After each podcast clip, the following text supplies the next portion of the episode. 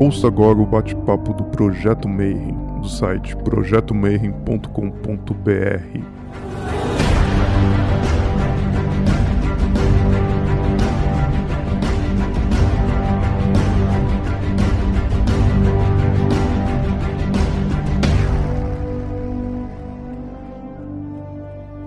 dia para você que é de bom dia, boa noite para você que é de boa noite, boa tarde se você acabou de receber aí o aviso do YouTube. Não esquece, dá o seu like, segue o canal. E a gente está em mais um bate-papo Mayhem. E hoje a gente excepcionalmente está gravando de tarde porque eu tô com um convidado lá de Portugal e hoje a gente vai conversar um pouquinho sobre psicologia e tarô. Né? Então, o que faz as pessoas irem buscar uma leitura? Se tem diferença, assim, se o leitor lá de Portugal ele é diferente da pessoa daqui do Brasil, dos Estados Unidos? O que, que aconteceu? Então, não esquece que a gente tá, você que está aí no futuro, e a gente continua trancado, né? Esse projeto Mayhem, ele começou com a ideia do simpósio, da gente chamar diversos palestrantes sobre todos os tipos de artes, de eventos de ocultismo, ordens, religiões, para bater papo. E hoje é a nossa entrevista, sempre eu já perdi a conta, mas você que acabou de chegar, dá uma olhada no canal que tem mais de 100 entrevistas do tipo. E hoje eu queria dar boas-vindas para o meu amigo João Caldeira, lá de Lisboa. Lisboa, né? Lisboa, é verdade, aqui. Enfim, arredores de Lisboa, arredores de Lisboa. Sim, obrigado mais uma vez, Marcelo. Bom, antes da gente começar assim a entrevista e tudo, eu queria que você falasse um pouquinho de você. Né? Eu brinco e falo assim que a primeira parte da entrevista a gente pergunta assim, o que faz uma pessoa normal? Aí depois está lá andando na rua e pã, e aí de repente depois de 40 anos o cara tá vendo tarô, estudando psicologia e lidando com cartas e tal, né? É uma pegadinha, porque acho que praticamente eu nunca entrevistei ninguém normal nesse programa, né? Mas a gente queria ficar muito curioso para escutar as histórias, né? Como é que é a tua jornada? Essa questão do normal é curioso, porque aí está, às vezes somos tão normais que isso é estranho, não é? Mas pronto, o tarot é assim uma, algo que de repente acontece de formas diferentes na vida de cada um, não é? E a mim surgiu só por curiosidade. Um amigo meu que gostava da cabala e gosta ainda, claro, convidou-me para experimentarmos lançar cartas de tarot e com um livrinho ao lado e, e desfolhávamos, desfolhávamos aquilo e líamos as cartas e aquilo fazia muito sentido, não é? E muitos anos, muitos, muitos anos, quase que uh, nós realmente nos reuníamos para ler tarot e às vezes com alguns amigos em festas e coisas assim de género líamos tarot. Primeiro só com aquelas cartas maiores, porque aqui ainda continua a haver muito esta, digamos, já nem sei se podemos chamar mesmo até tradição, de que o tarot é arcanos maiores, não é? Uh, e durante muitos anos eu penso que aqui os tarolos em Portugal usaram sobretudo os arcanos maiores. Até porque o baralho de Marselha, que era o único que nós encontrávamos por aí, só as cartas maiores é que são interessantes, são mais interessantes, são mais atraentes, não é? E foi assim muitos anos, a par de eu ter um lado que também, quanto a mim, se liga com o tarot, que é ter entrado em Belas Artes antes de fazer psicologia e ter andado pela banda desenhada, pelo teatro, enfim, depois, mais tarde, é, uma série de coisas. Eu andei a, passear muito e realmente o tarot faz parte dos meus passeios. Só que algumas coisas destes passeios às vezes ficam nas nossas vidas, não é? Casamos um bocadinho com elas, é? E, mas eu só vim a casar com o tarot bastantes anos depois de ter começado, não é? Primeiro arranquei como, como psicólogo, fiz, a, fiz psicologia uh, e as psicoterapias que eu gostava e que gosto são mais ligadas com o corpo, apesar de ter toda uma formação de psicanálise, onde há um senhor, Bruno Bettelheim, que estudou histórias, a importância das histórias, no fundo o tarot também gira à volta de histórias que nós contamos, histórias sobre o futuro, ou histórias sobre o passado, ou histórias até sobre o presente, não é? E há também, naturalmente, que uma série de analistas que andaram por estes mundos das imagens e dos simbolismos, não é? E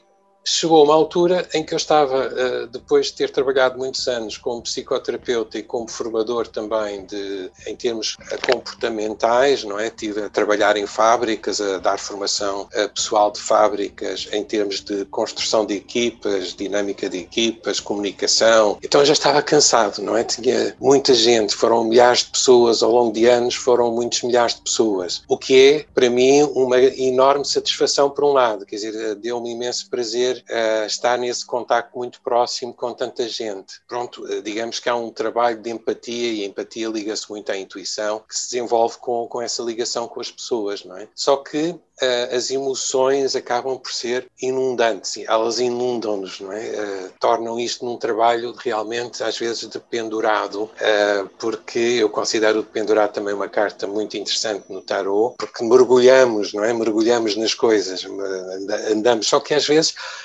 chega a uma altura que estamos a perder o fogo, não é? Precisamos voltar ao de cima, subir outra vez pela corda e voltar cá, cá ao de cima. E por curiosidade, como eu tinha feito durante tantos anos tarot sem uma forma nada vocacionada para questões profissionais, não é? Apesar de ter usado às vezes cartas de tarot numa ou noutra formação, de uma forma um pouco estranha, mas que, que as pessoas acharam estranha, não é? Porque em Portugal existe uma formação para formadores e é uma formação oficial, uh, obrigatória uh, para, para formadores que trabalham no Estado e, e, não só. Então eu dei uma dessas, dei uma, uma disciplina numa dessas formações e introduzi o tarot, o que era estranhíssimo, mas correu bem, as pessoas entusiasmaram-se, ficaram um bocado confusas, não é? Mas finalmente, quando eu me cansei de tanto trabalho com tanta gente, experimentei por abrir um site na net a falar, uh, a oferecer-me a pôr a possibilidade de consultas de e elas começaram a aparecer.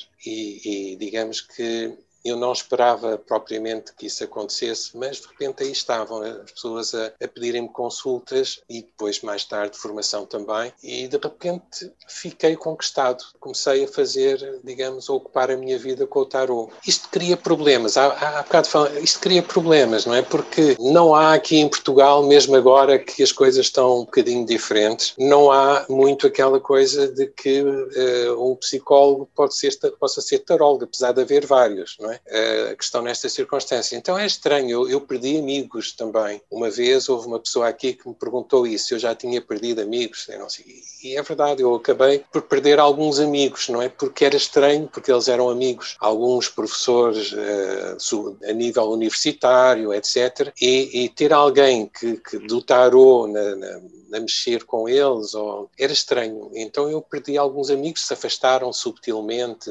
mas continuo ligado. Tenho trabalhado bastante nesta ligação da psicologia com o tarot, porque eu acho que não são de maneira nenhuma inimigas. Aliás, eu não acho que exista inimizade com o tarot da parte de nenhuma disciplina. E, e portanto, digamos que procurei, com pouco sucesso até agora, mas com algum, procurei criar aqui alguma, alguma nova cultura de tarot, ou pelo menos um, um alargar, um alargar da cultura do tarot, não é? Há bocado aqui na, na, nesta conversa, antes de iniciarmos oficialmente, há de facto nas pessoas uma expectativa diferente.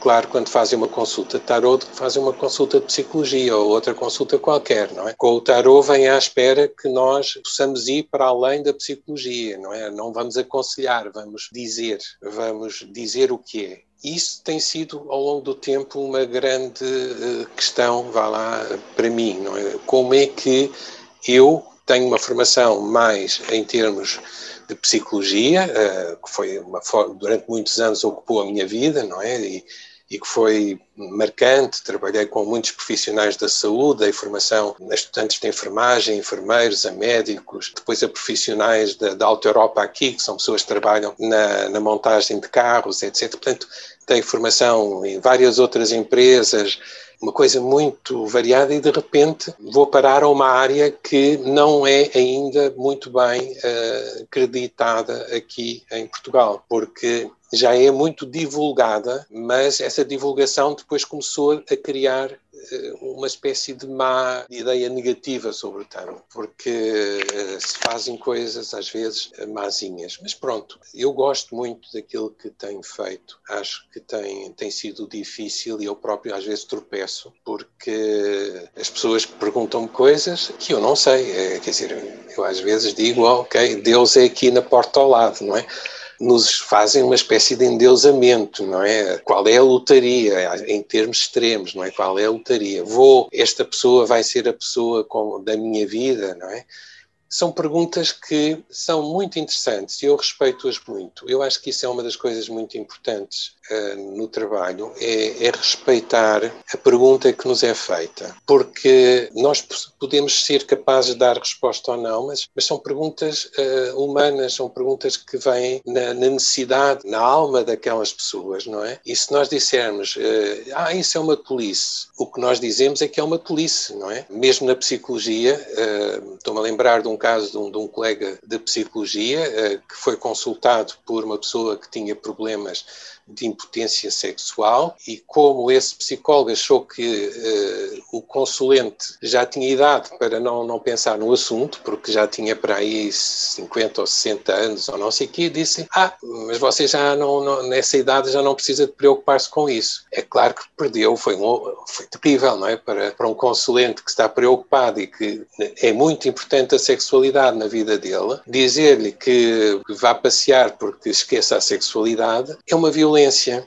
E às vezes as pessoas, os médicos e tudo, são profundamente violentos. Estão impregnados, digamos, por crenças uh, absurdas, algumas delas mesmo absurdas, não é? Porque na sexualidade nós sabemos que a sexualidade pode ir até idades bastante avançadas e se calhar durante toda a vida da pessoa. E isso, quem fala nisso, fala noutras coisas, não é? E portanto o amor, de facto, as traições que nos acontecem, a riqueza que queremos ter, uh, são coisas realmente muito importantes para todos nós, não é? Portanto, eu penso que das coisas básicas que o tarot se pode ligar à psicologia a primeira dela, delas é compreender o outro, é ter empatia pelo outro, é respeitar de facto a vida do outro, não é? E depois claro, traz este problema, não é? Que não sei se aqui alguém entre nós que estamos aqui uh, tem resposta, que é se podemos de facto saber tudo sobre o futuro. Eu penso que o tarot responde a isso. Quando temos uma carta que é a carta da Lua, eu penso que a Lua diz-nos realmente que tudo será revelado na altura própria. E, e, e, portanto, pode ser que seja naquela consulta, de facto, não é? Mas se calhar não obrigatoriamente, não obrigatoriamente. Eu acho que quem estuda tarot tem algumas respostas no, no conhecimento que tem do próprio tarot, não é?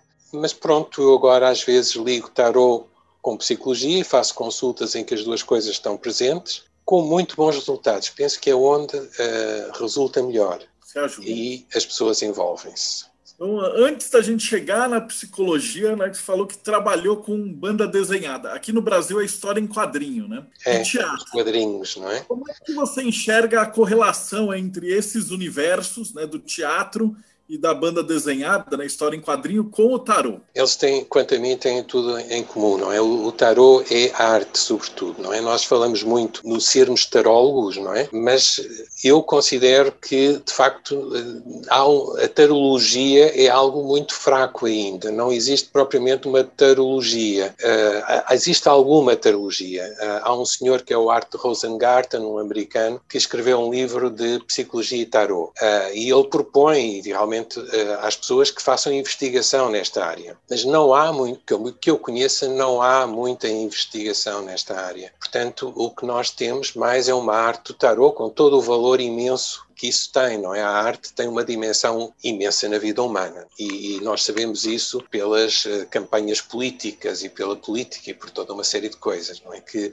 usam a arte como forma de influência uh, e transformação do mundo, não é? A arte transforma o mundo, a arte realmente não só nos dá uh, um encantamento pelo mundo, como o transforma, não é? Uh, se não houvesse arte, o mundo seria uma coisa extraordinariamente pobre, porque a arte vem realmente de todo o nosso ser. E, portanto, a banda desenhada está profundamente ligada, quanto a mim, com o tarot, não é? Porque o tarot nós criamos com, com aqueles quadradinhos que já estão feitos, não é? Que são os baralhos, não é? Estes baralhos que nós temos, estas 78 quadradinhos, não é? Ou quadrinhos, nós criamos histórias, não é? Histórias, histórias sobre o futuro, histórias sobre o presente e histórias sobre o passado. E, portanto, fazer banda desenhada, quanto a mim, foi também uma porta, se calhar, para o tarot, porque juntamos imagens e construímos histórias, não é? E, e claro que também passei pelo teatro, estive no Conservatório de Teatro, esta experiência de construir coisas a partir de textos, ou a partir de imagens, ou a partir de, su de sugestões diversas, não é? Então,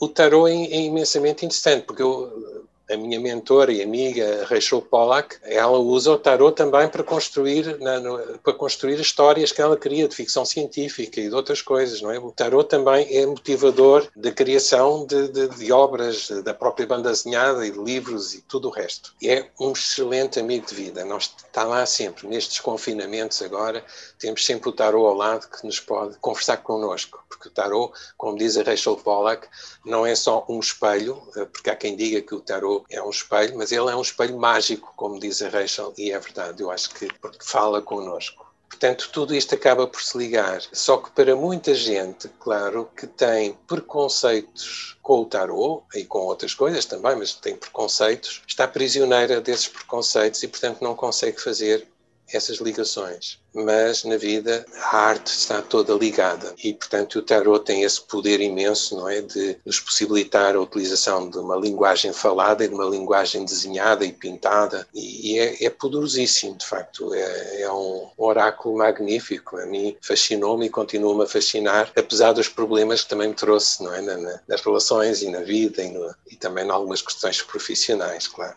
Hoje a gente vai falar um pouquinho de psicologia e tarô. Então vamos do começo. Então, para você, qual é a relação entre a psicologia e o tarô? Eu poderia dizer que é toda, não é? Porque qualquer pessoa, quando está a fazer uma leitura de tarô, no fundo, é, aquilo que chama intuição é, é, na realidade, um conhecimento, não é? Um conhecimento mais consciente ou menos consciente, mas é um conhecimento, um conhecimento de vida. O tarô é, um, é uma arte ou uma ciência, se quisermos também, é uma ciência muito humana. Portanto, qualquer pessoa, quer seja psicólogo ou não, claro que está a fazer psicologia também, está a comunicar, sobretudo. E a comunicação uh, é uma das partes, uh, algo muito importante na, na, psicologia, não é? E eu considero, a, a minha mentora, a Rachel Pollack, dizia uma vez que uh, o, o tarólogo ou a taróloga se identificam mais, sobretudo, com a carta da sacerdotisa ou papisa, não é? Eu acho que o tarólogo usa todas as sabedorias dos arcanos maiores, não é? Que são as 22 grandes sabedorias. Mas eu diria também, se quiser simplificar um pouquinho, não é? Que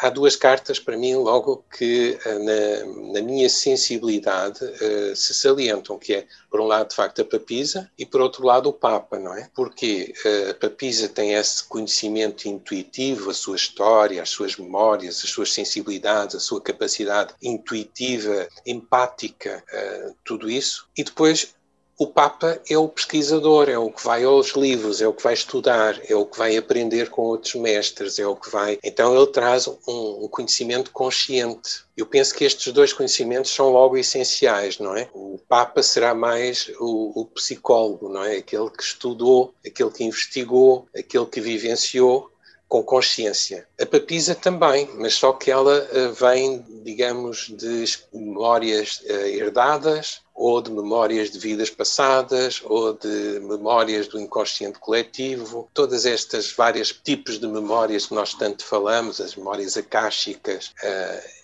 e a papisa está ligado com isso. Ela faz sair o conhecimento na altura certa, não é? Percebe, sente, atua, não é? Quanto que o Papa vai trabalhando isso a nível da consciência. Isto acho que permite evolução, porque o Papa vai procurando para além, não é? E a papisa vai buscando o que está de trás, não é? Curiosamente se diz que o Papa é a tradição, e eu acho que não. Eu acho que o Papa realmente trabalha com a tradição, a tradição passada oralmente, escrita e tudo isso, mas ele transforma e esse é o grande capacidade, ele vai mais longe, senão nós ficaríamos sempre dogmáticos, não é? Uh, e eu acho que o tarólogo é aquele que vai mais longe e aquele que anda sempre a mexer, por isso é que depois do baralho do Rider-Waite, sobretudo, aparecem tantos baralhos, não é? Porque de repente as pessoas uh, libertam-se e pesquisam e escrevem, não só escrevem, como criam baralhos. Um baralho é em si próprio um livro, uma nova, um novo conhecimento, um acréscimo de sabedoria, não é? E, e há baralhos realmente magníficos que nos dão pistas imensas sobre a vida, não é? Então eu acho que, para mim, sobretudo o tarot, uh, e admito, é transformador, é, é evolução pessoal e não prisão, porque quando nós adivinhamos apenas o futuro, estamos a criá-lo como prisão. Ficamos prisioneiros de um futuro. E depois aí é que entram algumas estratégias que os tarólogos, uns com consciência e outros sem, sem essa consciência, usam, não é? Porque muita gente diz: Ah, sim, eu naquela altura disse que isto ia acontecer, agora não aconteceu porque houve evolução, energias, coisas que aconteceram entretanto e que mudaram o destino. Bom, o destino, se é destino, não se muda. Uh, isto é uma estratégia só para, digamos, justificarmos que algo que era suposto acontecer que não aconteceu, não é? Porque se o destino é destino, se eu amanhã vou ao sítio não sei onde, é porque vou lá e, e lá estarei, não é? Portanto, há em todo o tarot com consciência ou sem consciência, há uh, toda uma utilização de psicologia, sobretudo conhecimentos da, da, área da comunicação, não é? E eu acho que eles enriquecem porque, uh, para mim, o objetivo não é tanto o adivinhar, mas o evoluir o dar à pessoa um caminho pela, da, da felicidade, se é que podemos, uh, esta busca da felicidade humana. É? há, há, uma, a Bruna Lombardi, não é? Brasileira, atriz famosa aqui, que nós vimos em tantos uh, shows uh, vossos que, que, são, que, que tanto aqui nos animaram, não é? Havia aquele sketch da Aya Bruna, e não sei o que, eram, eram sketches em que havia uma figura que tocava a campainha, assim, era, era muito engraçado, e a Bruna Lombardi era muitas vezes evocada. E ela tem um livro, que é um livro sobre tarot, que se chama O Jogo da Felicidade. E é muito interessante isso, quer dizer, porque aí está onde entra também a psicologia, não é? Esta utilização das palavras um, cria algo, gera, gera algo mais ou menos visível, ou às vezes é mais invisível, mas está lá e tem uma presença forte, não é? Porque quando ela chama jogo da felicidade, dá ao tarot uma dimensão muito atraente. E quando nós usamos certas palavras, sabendo como usá-las, nós criamos mundos de possibilidades de bem-estar, de prazer, de, de, realização para as pessoas, não é? Por exemplo, nesta fase de pandemia, muitas pessoas têm criado, têm procurado isso e algumas têm criado mesmo isso, não é?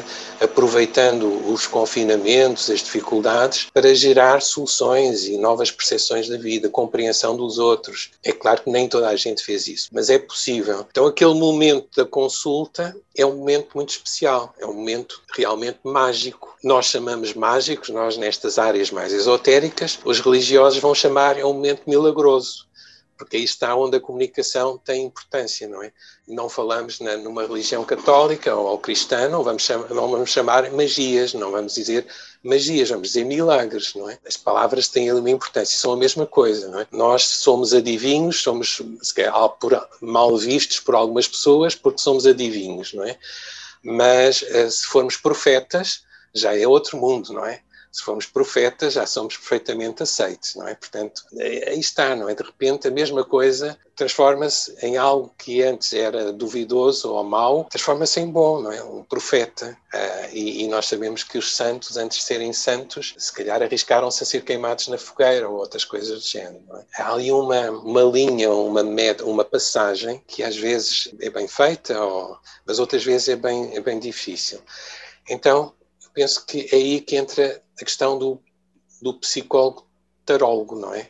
Que é esta compreensão das linguagens e a utilização das linguagens, do, do, que, é do que, é que são os estados de consciência, uh, o que está ligado à hipnose, não é? E, e outras coisas que vão trazendo uma, uma riqueza, um poder muito grande uh, e vão-nos, uh, digamos, até levando a fazer para uns milagres, para outros magias, mas algo que realmente muda o mundo, não é? Você colocou que uma das funções do tarólogo é dar um pouco de esperança, né? Então, até que ponto a gente consegue eh, colocar isso na mesma bandeja, né? Uma empatia ou, de repente, você vê que a pessoa está fazendo tudo errado, sai nas cartas que vai dar tudo errado, um monte de problema. Isso é, é interessante. Isso é uma das coisas que eu falo muito nas formações que dou e mesmo até nas próprias consultas, porque é uma pergunta também frequente, não é, das, das pessoas, e elas entram na consulta e, di, e dizem diga-me tudo, diga-me o que lá está, diga-me a verdade. E de facto há, há, duas coisas aqui, penso, não é? Uh, uma coisa é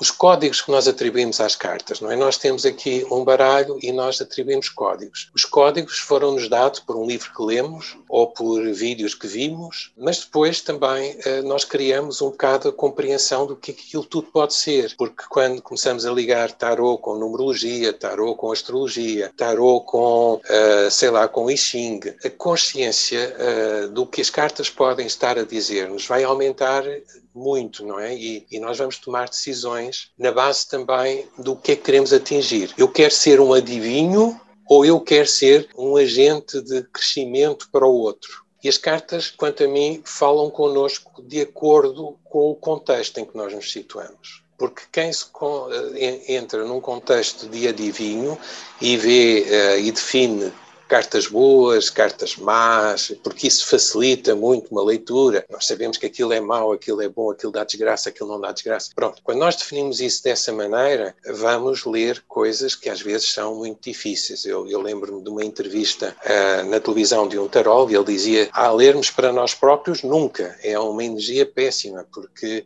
vamos ler e vamos descobrir coisas terríveis, porque ele realmente, quando lia para outros, podia esconder aquelas coisas terríveis, não é? Dizia, ele via-as lá, mas ele escondia-as. Agora, eu, e digo isto honestamente, quando leio as cartas, eu leio as orientações as dificuldades também que aparecerão pelo caminho, mas o tarô está lá e o tarô, uma das grandes eh, magias ou milagres é o facto de que ele está lá e como as cartas têm tanto a ver com as nossas vidas, cada uma daquelas cartas, tantas situações como as formas de estar do, do, do, das cartas da corte, como as grandes lições das arcanas maiores, como aquilo tudo tem a ver com as nossas vidas, aquilo tudo está em nós, nós já vivemos um bocadinho daquilo tudo quando as cartas surgem, elas vão evocar determinadas coisas em nós, não é? Vão-nos evocar certas sensibilidades, certas memórias, certas possibilidades. Vão-nos abrir consciência em vez de fechar. Porque se eu disser a alguém que vem perguntar ah, como é que está a minha saúde, vou-me curar, e eu disser algo que já vi que há pessoas que dizem, não é? Ah, você não se vai curar nunca, escusa de pensar nisso,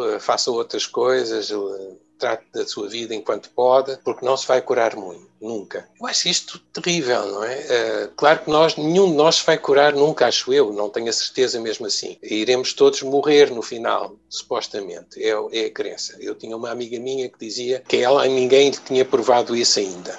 Pronto, se é verdade, só, só estará provado quando acontecer, não é? Mas então, até o último momento, eu acho que nós estamos a abrir consciência. E o tarot, quando fala comigo, e honestamente, eh, abre consciência, abre possibilidades. Eh, por isso, para algumas pessoas, o pendurado é, é terrível, é só sofrimento e sacrifício, e para mim é, é missão, é cumprimento, é, é, resolução das coisas que eu quero e preciso e, e, que vim ao mundo para fazer isso. E por aí adiante, não é? A morte para uns é, é, é o fim e para mim é para nos lembrarmos dos valores da vida. A finitude lembra-nos, por exemplo, que estamos agora aqui que isto vai acabar e que enquanto estamos aqui vamos aproveitar, porque é um, é um momento muito especial. Então, há, há, tudo isso. Quando aparece uma morte, em vez de nós olharmos para ela e dizer, ah, não, você vai morrer, não é? Não, você está a passar uma transformação. Em última instância, a morte poderá ser a morte mesmo, que também será uma transformação uh, e um crescimento. Agora, ela como muitos esotéricos falam, quando acontece durante a vida,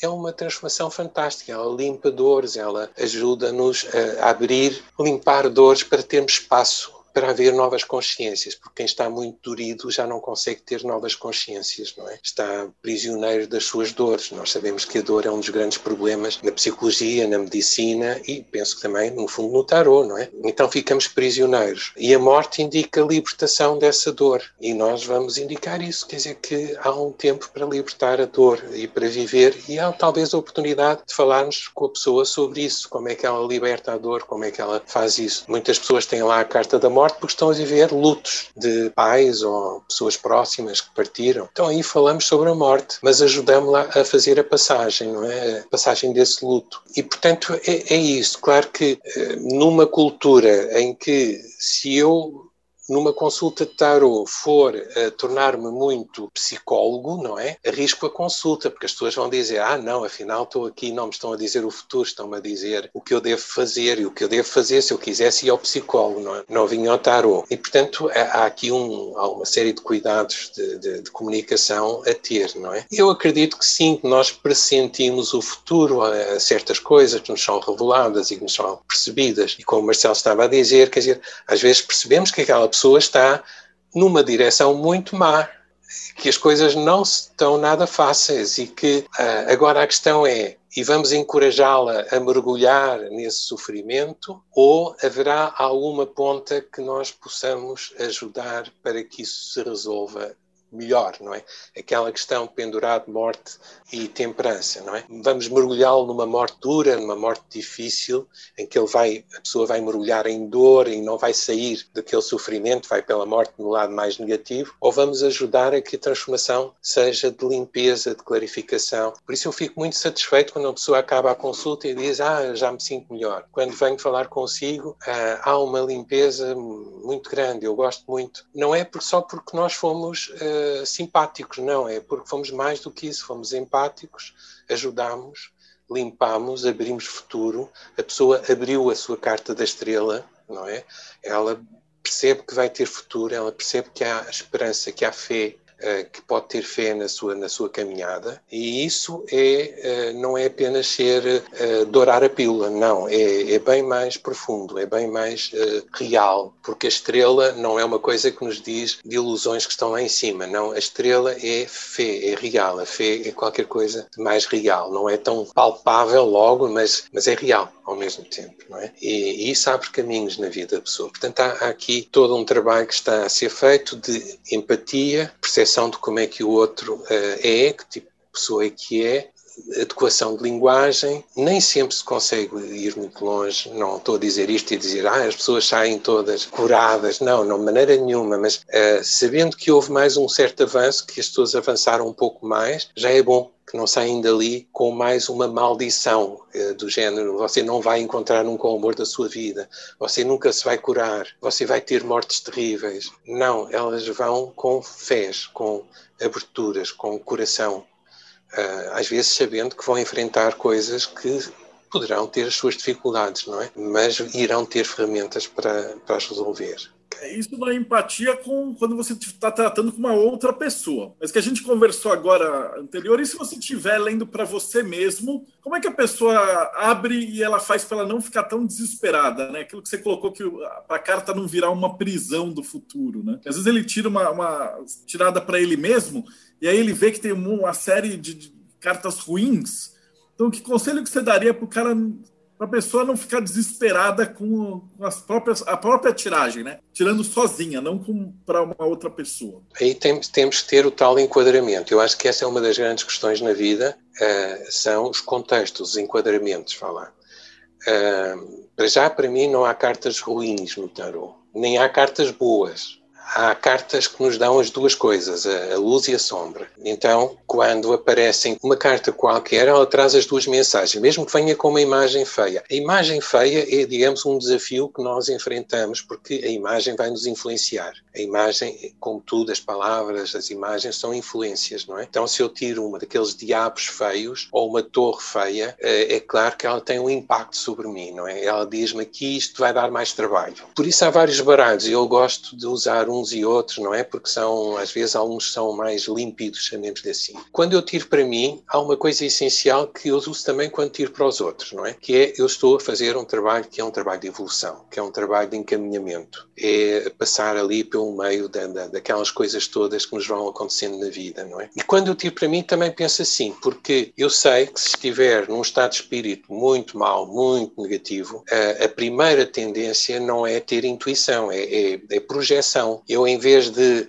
intuir o que as cartas me estão a, dar, eu projeto-me nas cartas, antes da, da intuição. É, é a projeção, no, quando estamos emocionalmente muito com uma intensidade muito grande é projetamos-nos. E aí sim, a primeira coisa que podemos ler é coisas terríveis, mesmo nas cartas mais bonitas, não é? Agora, quando sabemos que estamos a abrir caminho, se a primeira leitura nos é tão terrível, eh, paramos ali, sentimos um bocado, abrimos um bocadinho a consciência. Porque é o nosso trabalho de cura, é, vamos lá ver, vamos, vamos ver olhar segunda vez, perceber segunda vez. E isto não é fechar a intuição, não. É aí que eu penso que se abre. Eh, porque vamos limpar um bocadinho aquela, aquela sujidade toda de emoções pesadíssimas, é tal limpeza que fazemos. E aí vêm-nos outras mensagens, não é? A compreensões mais profundas. Se me aparece um diabo, em vez de ser alguém que me quer fazer mal, é o tempo de eu tomar conta da minha força pessoal, do meu poder pessoal. É um tempo de ir buscar essa energia que está lá, porque podemos dizer, ah, mas eu não tenho isso. Não, é uma mentira. As cartas estão lá para lembrarmos de coisas que nós temos. O diabo tem esta conotação difícil de resolver, porque é uma conotação religiosa pesada. Aí temos que chamar um anjo terreno, não é? Um anjo, um anjo na terra, para o percebermos um bocadinho melhor, não é? Então é o que nós trazemos de divino na nossa terra, neste momento, nesta vida. É o que leva um médico a trabalhar e a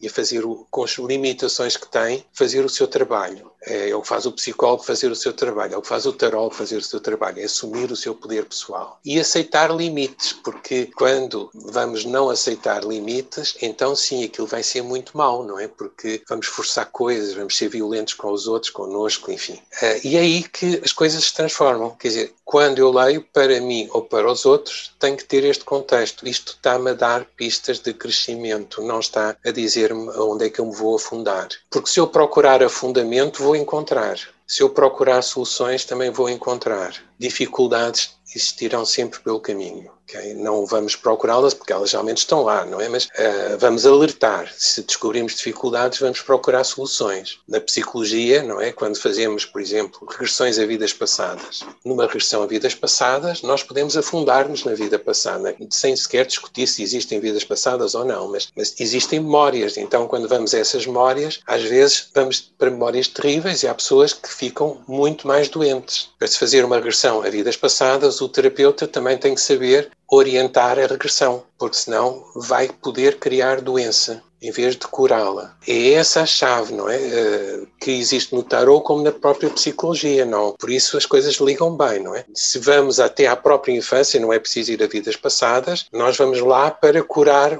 ajudar pelo menos esse caminho de cura no consulente, não é? Mas há pessoas que uh, podem afundar os outros nessas dores do passado, não é?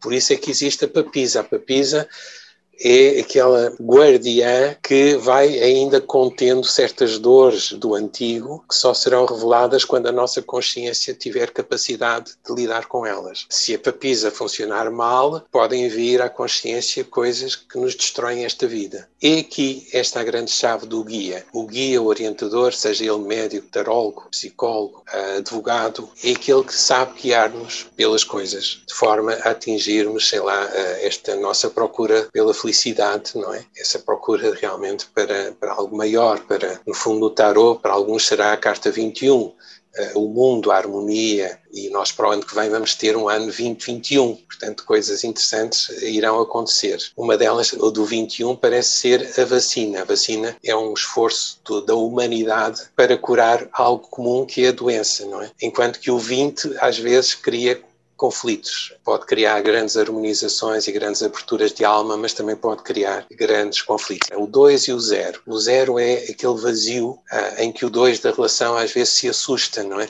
Eu me vou relacionar com o outro e vou-me abrir assim completamente, não é? Perante um zero, perante um desconhecido, ah, é para muitos assustador. Eles procuram a alma gêmea, as pessoas vêm muitas vezes às consultas na procura da chamada alma gêmea, mas a alma gêmea é uma coisa muito perigosa, é alguém a quem nós vamos entregar entregar-nos completamente e se vai embora porque morre, eventualmente, ou porque adoece, ou porque teve outro amor, vai-nos deixar no vazio, porque nós não vivemos, segundo esse conceito da alma gêmea, não vivemos sem alma gêmea. Sem alma gêmea somos nada, somos vazios. Então temos ali uma dificuldade neste conceito de alma gêmea, uma dificuldade muito grande, não é? Eu gosto, por isso eu costumo dizer às pessoas, gosto muito mais da palavra inglesa, apesar de ela ser compreendida às vezes na mesma, na mesma ordem, que é o soulmate, que é os companheiros de alma, não é? Companheiro de alma é outra coisa, porque nós temos vários companheiros de alma, não estamos perdidos nunca, nunca estamos abandonados. Pelo contrário, o companheiro de alma é a noção de que estaremos sempre acompanhados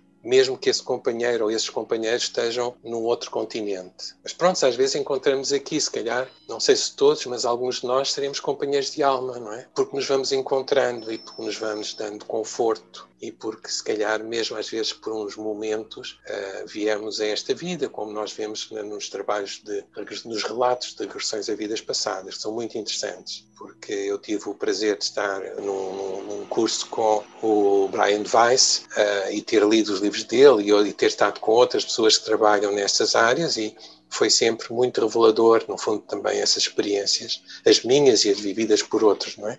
Portanto, é, é de facto o que nós estamos a fazer no tarot, quanto a mim, uh, somos guias. Cada um de nós vai procurando as suas ferramentas e a sua forma de o fazer. Uns ligam uh, o tarot com a astrologia, outros ligam com outras disciplinas. Uh, ligamos um bocadinho hoje com a nossa experiência de vida, sobretudo. Quer dizer, eu acho que isso é essencial. Nós todos somos conhecedores porque temos a nossa papisa, pelo menos, logo. Pois, cada um tem o seu estilo, não é? E eu acho que o tarot é, é arte.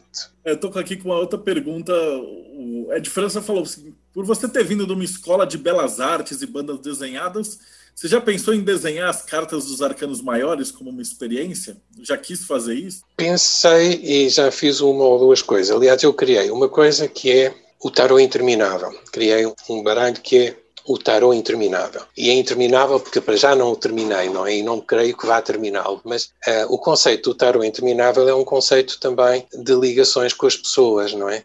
O tarot interminável uh, tem uma série de cartas que foram algumas criadas por mim e outras criadas por amigos ou conhecidos a quem eu pedi uh, determinadas imagens, uh, algumas já criadas por, por eles, não para o tarot, mas que se encaixavam perfeitamente no tarot e uma ou outra que eu pedi que fossem criadas, mas a maior parte são imagens de quadros ou de bandas desenhadas, outras coisas que eu pedi a amigos para me autorizarem que eu usasse nesse baralho. E de facto isso eh, tornou-se muito interessante porque eu encontrei tarot por todo lado, não é? E nós encontramos tarot por todo lado, não é? E algumas dessas coisas não foram criadas para tarot, mas são surpreendentemente cartas de tarot. Algumas realmente eu, eu criei e eu tinha uma ideia sobre a carta da torre, e essa sim eu pedi a um amigo meu para desenhar, que é a ideia do farol na noite, não é? Que orienta o caminho. E o farol tem este nome curioso em inglês que é lighthouse, não é? A casa da luz. E se nós uh, nos lembrarmos, uh, realmente esta ideia de Casa da Luz é, tem a ver um bocado com o nome da carta em francês, não é? La Maison Dieu. A Casa de Deus é uma casa de luz, não é uma casa de luz. E o farol, de facto, tem isso. Não é à toa também que muitas instituições religiosas usam a palavra farol. O farol de não sei quê, o farol de não sei quantos. Portanto, uh, o farol que no tarot está atualmente muito mal cotada, não é? Uh, o farol, quer dizer, a, a, torre, não é? Está muito mal cotada, como uma carta terrível. Na realidade, uma simbologia bem, uh, bem de iluminação. Quando nós criamos estas cartas, ou as encontramos, portanto, isto a propósito desta minha ligação com a banda desenhada, e não só porque também uh, ao longo da minha vida fiz algumas exposições de pintura e participei em algumas coletivas, a verdade é que encontra-se isso na arte, não é? E existe uma coisa que eu também refiro muitas vezes na, nas formações e nas emissões, que é o síndrome de Stendhal. O síndrome de Stendhal é interessante, é dá-nos aqui uma consciência interessante, não é? Porque se descobriu que em Bolonha, salvo eu, as pessoas quando entravam nos museus eh, ficavam profundamente impressionadas por aquela arte renascentista e saíam de lá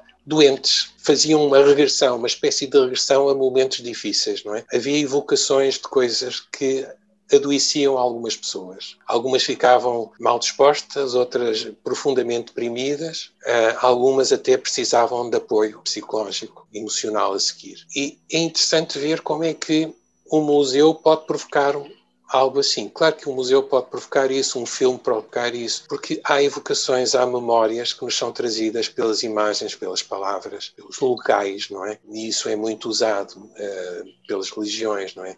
As religiões constroem aqueles templos, igrejas imensos ou templos imensos, porque são, vão provocar alterações. É? Aqui em Portugal, Fátima é de facto um lugar de milagres, porque aquela energia, aquele poder todo que Fátima tem é alterador de vida, altera. E quem diz Fátima diz muitos outros locais, não é? Portanto, estas imagens, os locais, as memórias, são imensamente mágicos ou milagrosos e provocam realmente alterações, não são imaginações, provocam de facto, por vezes, alterações profundíssimas de vida, não é? Há pessoas que realmente se curam. Uh, aliás, os tarólogos, os psicólogos, etc., usam muito o, o, efeito placebo, não é? Que é ajudar o outro a curar-se, não é? O, porque vamos ajudar o outro a trazer a cura de dentro de si próprio, não é? Pronto, o que o médico faz uh, em termos mais do comprimido, ou de, mas para o psicólogo ou para o tarólogo vai vir de dentro uh, muito a cura. E daí, pronto, que esta questão do baralho, não é? Esse baralho tem sido. Há, há, cartas extraordinárias e se calhar há uma outra carta que eu queria aqui mostrar que tem a ver com esta questão. Uma carta feita por um amigo meu de longa data, de banda desenhista, um homem que está a fazer banda desenhada, tem agora 90 anos e está a produzir banda desenhada todos os anos. É um homem extraordinário, um, com uma carreira extraordinária, um pedagogo e então ele, numa, num dos livros dele, na capa de um livro dele, tinha esta imagem, isto é só uma parte, tinha esta imagem que eu aqui apelirei depois um bocadinho, que é o Aristides Sousa Mendes, um, um personagem importante aqui em Portugal, que ao passar uh, os documentos, não é? Ao passar uh, documentos, fazia as pessoas saírem da Alemanha nazi para a luz, para, para o mundo livre, não é? Então esta é a carta 20, eu escolhia esta imagem para a carta 20, porque alguns de nós fazemos este papel às vezes, ao longo da vida, não é? Ajudamos os outros a saírem de zonas de grande conflito relacional para uma zona iluminada, para zonas de liberdade, porque o 20 será essa liberdade, como nós sabemos, o anjo lá em cima toca uma trombeta e uh, as figuras levantam-se da, das suas tumbas, não é? E, e aqui é um bocadinho isso. A tumba aqui é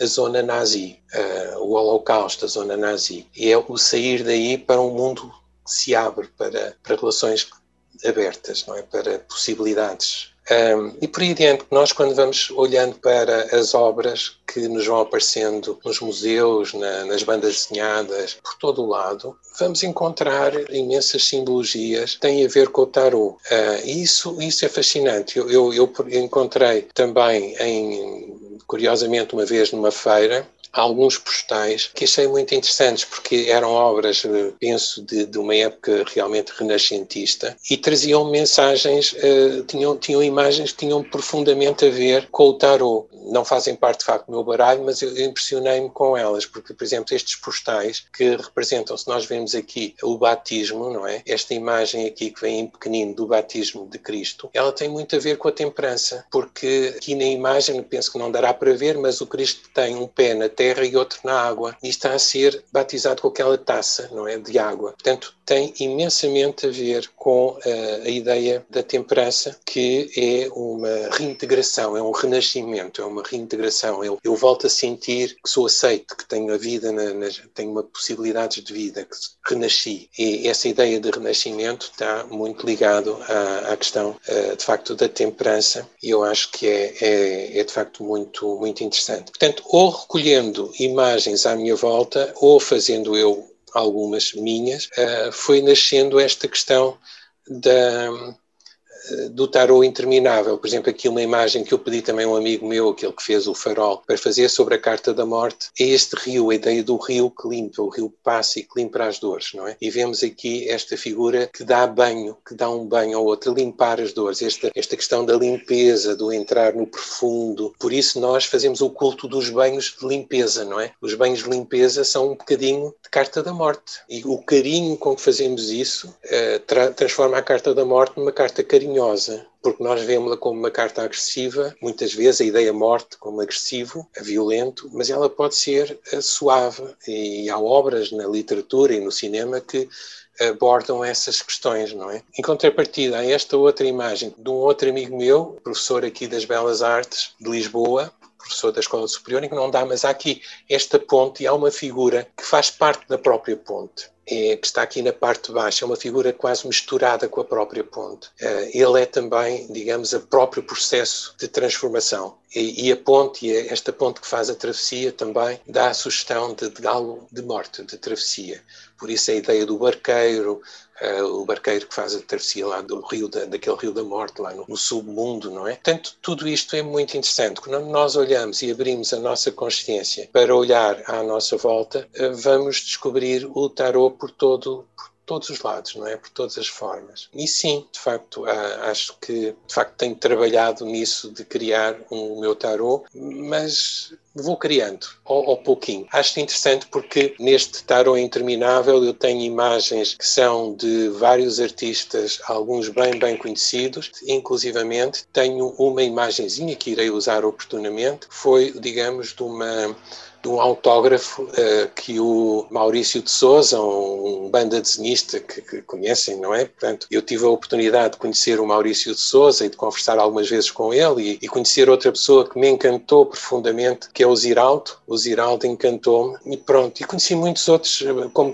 tive muito, mergulhei muito no mundo da banda desenhada e não só, e no teatro. Portanto, tive a oportunidade de conhecer muitos bandas desenhistas de muitos sítios do mundo e de ser amigo ainda de muitos deles e, pronto, e, e, encontrei na obra deles, fui encontrando, há muitas cartas que irão surgir de pessoas que me cederam a autorização para que eu usasse, uh, mas que eu ainda não, não criei as cartas, mas pronto, mas irei criando. Mas penso que é um exercício interessante, porque a minha ideia não é criar um baralho e vendê-lo propriamente, é, é, fazer o exercício desta procura, de encontrar o tarô, estas simbologias à nossa volta, porque elas estão, uh, existem, eu agora aqui de momento não encontro, mas existem coisas curiosíssimas, não é? Como, por exemplo, esta imagem que é uma, uma escultura, um baixo relevo, que lembra a carta do diabo, não é? Porque é, ela tem aqui também, se compararem com o diabo do Marselha, uh, é uma figura masculina feminina também. Esta imagem é a imagem da Lilith. A Lilith que foi a primeira mulher, uma espécie de mulher demónio, muitas vezes aparece nos filmes como mulher demónio. Uh, não é à toa, portanto, que provavelmente a imagem do diabo no baralho Marselha talvez tenha sido inspirada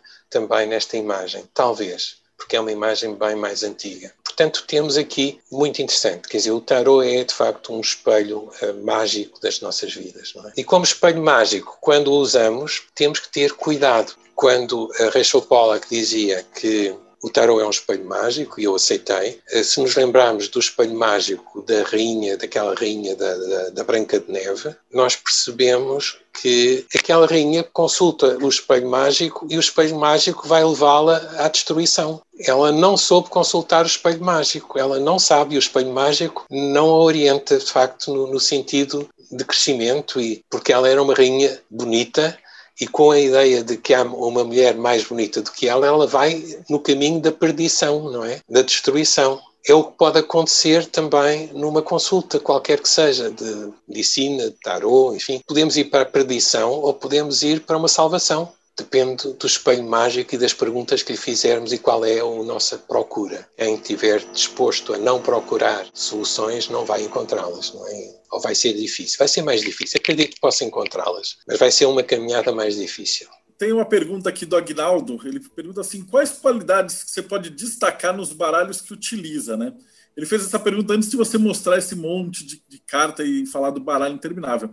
Mas como é que você recomendaria alguém que está começando do zero a escolher um baralho? Porque são infinitas imagens diferentes. Sim, existem provavelmente entre 10 mil a 20 mil baralhos criados, não é? Eu, eu gosto muito deste baralho, eh, que é o Gaian. O Gaian é um dos meus favoritos. Eu uso nem sempre, porque como é um baralho que não parece tarô, as pessoas que vêm à, à procura de tarô poderão ficar, já na final, onde é que eu vim? Isto não é tarô. E já houve quem me dissesse isso, não é? Isto não é tarô, esse baralho não é tarô. Não, ele é tarô, uh, os princípios, a organização, a estrutura. Uh, não quer dizer que todas as cartas sejam, sejam, perfeitas, não acredito. Já me perguntaram também qual é o tarô perfeito ou qual é. Não sei, não. Isso eu não sei. Eu acho que o tarô é apenas um caminho de descoberta e, portanto, todos eles trazem coisas boas e coisas menos boas, não é? Agora, alguns encantam-me especialmente. Então, o Gaian é, é muito bonito e muito interessante, é muito, muito bom e eu tenho honra porque eu criei aqui em Portugal e no mundo, no fundo, porque agora quando criamos uma coisa em um sítio qualquer, ela vai para o mundo, não é? Casa de Tarot, a Casa de Tarot International Tarot House. E essa Casa de Tarot tem vários membros, quer dizer, de todo o mundo que pertencem, que foram convidados a ser membros honorários da Casa de Tarot e que aceitaram, porque não foram só porque foram obrigados ou porque eu os pus lá, não, porque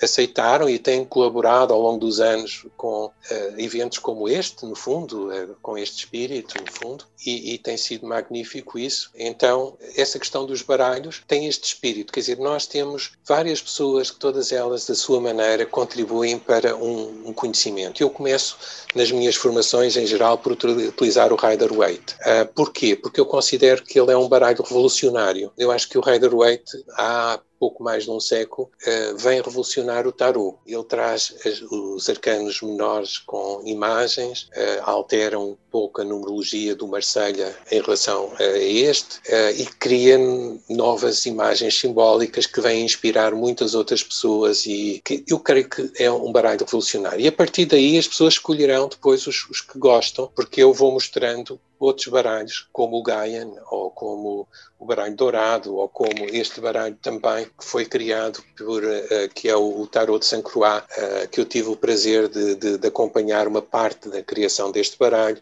que é da Lisa de Saint Croix, que é também membro honorário da Casa de Tarot, e ela ofereceu-me este baralho, que para mim é precioso, o baralho de Rachel Pollack, o, o Shining Tribe, é fantástico, traz coisas enriquecedoras, uh, muito, muito brilhantes, de facto. E, portanto, há muitos baralhos trabalhos que eu penso que nós não vamos ter todos, acho que seria loucura, mas ter alguns é, é, bom. Eu tenho alguns que são coleção, estão lá, são bonitos, são interessantes, e tenho outros que são para o meu uso, que eu uso, não é? E que eu acho que são muito interessantes. Eu gosto de ter dois, três, quatro, cinco baralhos quando faço uma consulta e uso-os. Eh, vou procurar cartas de um, do outro, uso, pronto, porque eles trazem uma consciência que se calhar um baralho só não traz. Portanto, acho que para mim, posso dizer-vos alguns baralhos que eu gosto, já disse alguns, não é? Há um baralho também muito intenso, que também de um membro honorário da Casa de Tarot, que é a Marielle, o baralho Marielle, que é um baralho intensíssimo, poderosíssimo, com com imagens xamânicas muito intensas.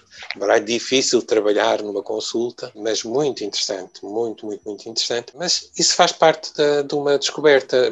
Há um, há um, site que eu acho fantástico, que é o, o Eclectic Tarot, tem amostras de muitos baralhos e amostras com os autores, com críticas, com tudo isso. Também sinto muito honrado porque a pessoa que está à frente do Eclectic Tarot também aceitou ser membro honorário da Casa de Tarot. É, é, de facto um site dos que eu acho realmente magníficos, porque tem uma informação a todos os níveis, não só a informação em relação aos baralhos. Esses links estão aqui embaixo na descrição do vídeo. Então só abre aqui e você vai conseguir clicar aqui no, nos nos links que o João está tá indicando. O outro site que eu acho fantástico em português é o Clube do Tarot. É um site brasileiro que também eu tenho a grande honra de ter o Constantino como membro honorário da Casa de Tarot e já fizemos várias coisas conjuntamente e eu acho o Clube do Tarot um site magnífico. Para mim é o, o maior site de língua portuguesa. Os grandes sites que eu recomendo é o Eclectic e o Clube do Tarot que eu acho que são dos sites, se bem que há outros com muita imensas coisas de qualidade, uh, mas pronto, estas são as duas grandes marcas que eu tenho em termos de sites, não é? E uh, só para finalizar, como é que o pessoal te acha? Você tem Instagram, Facebook, que o pessoal tem, quer tenho... mais do teu trabalho? Como, como é. Sim, sim, tenho, tenho. Uh, tenho Facebook, tenho Facebook, estou no Facebook, aliás, no Facebook há várias páginas e, e porque ainda o ano passado uh, se realizou o International Tarot Summit, penso que o primeiro International Tarot Summit. Tiveram várias pessoas aí do Brasil e tiveram pessoas também de Inglaterra, da América. Um, eh, foi muito interessante, portanto, o International Tarot Summit, se procurarem, penso que na, no próprio Google encontrarão. Um, e basicamente é internationaltarotsummit.com. Também me encontrarão se procurarem casa de tarot, não do tarot, mas de tarot tarot.com e se procurarem por mim, João Caldeira Tarot, encontrarão de certeza uh, os sites e a minha presença uh, na internet. E serão muito bem-vindos, digamos, serão muito bem-vindos a estes eventos também, a estas partilhas em que eu tenho apostado muito, é? Para a gente aqui foi uma honra poder ter aprendido tanto hoje. Assim, é umas sacadas que você colocou que foram sensacionais. É um grande abraço, um grande agradecimento por estarem aqui também connosco é? e por darem esta energia magnífica, porque eu acho que, eh, digamos, eh, eu, eu as coisas, eh, esta, a energia que eu tenho é também sempre muito ativada por esta partilha de grupo. É o que eu gosto de fazer. Portanto, quero agradecer a todos e dar-lhes um grande abraço e esperar que nos encontremos em breve num ou noutro local. Então, para você que acompanhou a gente até agora, então muito obrigado. Não esquece Dá, segue o canal, dá um like, dá uma olhada nas outras entrevistas. Tem muita coisa boa aí no canal. E até o próximo Bate-Papo Mayhem.